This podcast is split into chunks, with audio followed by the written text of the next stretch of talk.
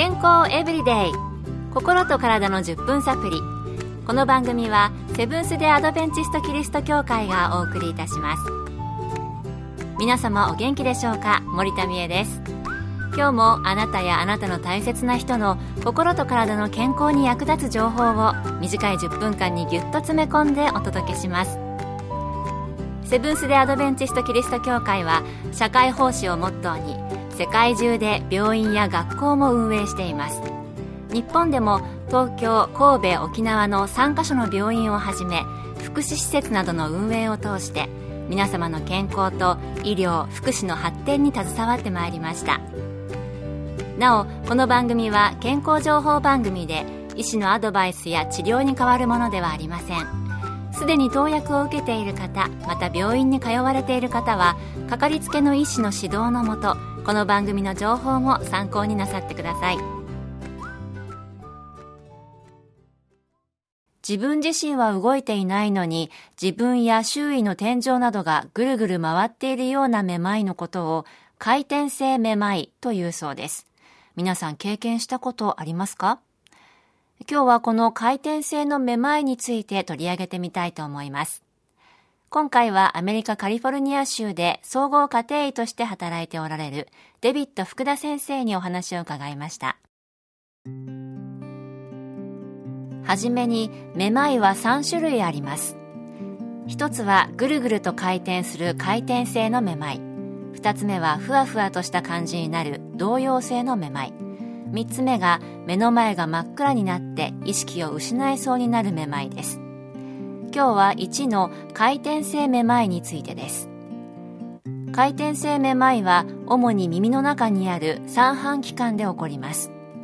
この三半規管はリンパ液で満たされていますがこのリンパ液が増える病気がメニエール病炎症を起こす病気が内耳炎や前庭神経炎などです。これらの病気が回転性めまいの原因となります。また良性発作性頭位めまい症 BPPV も回転性めまいの原因となりこれが一番多いとされています。これは耳石というカルシウムでできた石のようなものが三半規管のリンパ液の中に入って起こります。その他の原因として悪性発作性頭位めまい症 MPPV が挙げられます。先ほどの良性発作性頭位めまい症は放っておいてもいつかなくなるので良性と名付けられていますがこの悪性発作性頭位めまい症は小脳の萎縮する病気や脳腫瘍まれに脳梗塞でも起こります。これらは命に関わるような病気に進行する可能性のある病気です。なるほど。回転性のめまいだけでもいろいろな原因が考えられるんですね。それでは回転性のめまいが起こったらどうしたらよいのでしょうか？福田先生のお話です。原因のところでお話しした良性発作性頭位めまい症によるめまいであれば頭を動かさなければ30秒から1分以内に収まります収まった後今度はわざとめまいが起きるような方向に頭を動かしそのめまいがまた30秒から1分以内に収まるようでしたら良性発作性頭位めまい症です。数週間で自然に治るケースが多くあまり心配はいりません。しかし30秒から1分以上めまいが続くようであればできるだけ早く脳神経外科に行った方がいいです。脳や脳幹の障害の場合が考えられるからです。今日は回転性のめまいについて南カリフォルニア州で総合家庭医として働かれているデビッド福田先生のお話をご紹介しています。それでは回転性めまいの治療法はあるのでしょうか？また予防法などにはどのようなことが考えられるのでしょう？福田先生にお聞きしました。めまいの症状が起きた場合は転倒その他の事故を防ぐために一定時間安静にする必要があります。治療法と予防法は原因によって異なりますのでそれぞれ説明します。メニエール内耳炎前庭神経炎が原因の回転性めまいは治療薬を服用します。薬が効かずめまいの症状がひどくしかも頻繁に起こる場合は外科的な手術が必要となります。良性発作性頭位めまい症は何の治療をしなくとも数週間で治まる場合があります。リンパ液に落ちている耳石を戻す頭位操作法という治療もあります。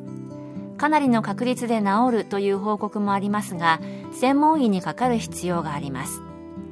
一度治っても頻繁に良性発作性頭位めまい症を繰り返す場合はやはり薬を服用します。それでも効果がない場合は耳石が落ちないように外科手術をすることもあります。メニエール内耳炎前庭神経炎による回転性めまいの予防法として免疫力を上げることが効果的です。自律神経の不調から免疫力が落ちることが多いのでリラックスすること。ストレスを避けることが大切です。精神的なストレスはもちろんのこと。薬や添加物などによる科学的なストレスも避ける必要があります。カフェインインスタント食品ニコチンアルコールなどを取らないようにしましょう。また大豆製品ビタミン E ビタミン B ビタミン C マグネシウム亜鉛などを積極的に摂ると効果的です。適度な運動や睡眠も必要です。良性発作性頭位めまい症に関しては三半規管のリンパ液になぜ耳石が混入するのかが不明なので予防法は今のところありませんが先ほど述べたような食品などを避けたり良い食品やビタミンを積極的に摂ったりすることでめまいの症状が軽減されると言われています。悪性発作性頭位めまい症に関してはその原因によって治療法は様々ですが一刻も早く医療機関にかかる必要があります予防法に関してはライフスタイルに気をつけることが助けになる場合が多いですなるほど。ライフスタイルに気をつけることが助けになることもあるみたいですね。以前この番組で放送したニュースタート、もう一度復習してみようかなと思いました。今日の健康エブリデイいかがでしたか？番組に対するご感想やご希望のトピックなどをお待ちしています。さて最後にプレゼントのお知らせです。今月は抽選で10名の方に Bluetooth スピーカーをプレゼント。スマホやパソコンにつないでラジオや音楽を高音質で楽しむことができる小型防水の便利なスピーカーです。ご希望の方はご住所お名前をご明記の上郵便番号241-8501セブンス・デ・アドベンチスト協会健康エブリデイの係。郵便番号241-8501セブンス・デ・アドベンチスト協会健康エブリデイの係までご応募ください。今月末の消印まで有効です。お待ちしています。健康エブリデイ。心と体の10分サプリ。この番組はセブンス・デ・アドベンチスト・キリスト教会がお送りいたしました。明日もあなたとお会いできることを楽しみにしています。それでは皆さん Have a nice day!